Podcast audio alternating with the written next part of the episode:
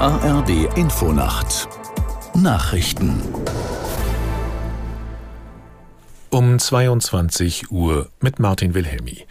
Die deutsche Militärhilfe für die Ukraine soll laut ARD Hauptstadtstudio im kommenden Jahr auf 8 Milliarden Euro verdoppelt werden. Verteidigungsminister Pistorius sagte in der ARD, er halte eine Steigerung für den richtigen Schritt. Aus Berlin Vera Wolfskämpf. Gerade jetzt, wo sich ein Teil der öffentlichen Aufmerksamkeit weltweit mehr nach Israel richte, sieht Pistorius darin ein starkes Signal an die Ukraine, dass Deutschland sie nicht im Stich lasse.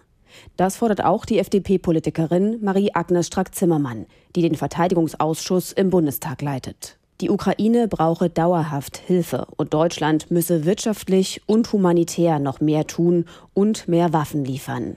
In Europa zahlt Deutschland am meisten für die militärische Unterstützung der Ukraine und steht damit weltweit an zweiter Stelle nach den USA.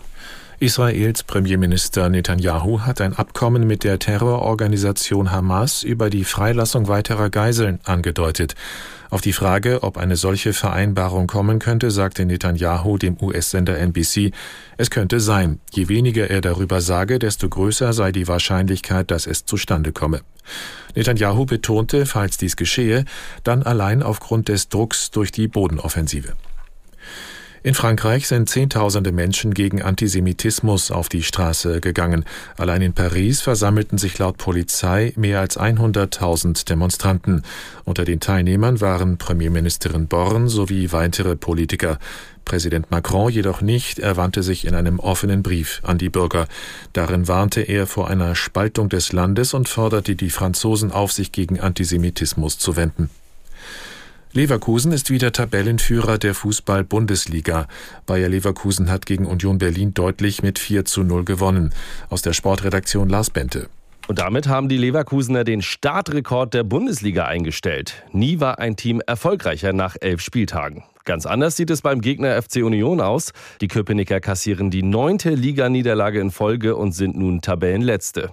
Auf Platz 4 liegt Leipzig. RB konnte am Abend Freiburg mit 3 zu 1 schlagen. Ein 2 zu 0 Vorsprung reichte Bremen nicht aus zum Sieg. Werder kassierte gegen Frankfurt noch das 2 zu 2 und die Eintracht bleibt damit auch im achten Pflichtspiel in Folge ungeschlagen. Nun haben die Bundesliga-Clubs erstmal Pause, denn es folgen die Länderspielwochen. Das waren die Nachrichten. Das Wetter in Deutschland. Nachts im Südwesten Regen, im Norden und Nordosten meist trocken bei plus 10 bis minus 2 Grad. Morgen zum Teil Schauer, im Nordosten bis zum Nachmittag trocken, in der Südwesthälfte und an der Nordsee stürmische Böen. 5 Grad im Zittauer Gebirge bis 16 Grad am Kaiserstuhl. Am Dienstag regnerisch, Auflockerungen 8 bis 15 Grad. Es ist 22.03 Uhr.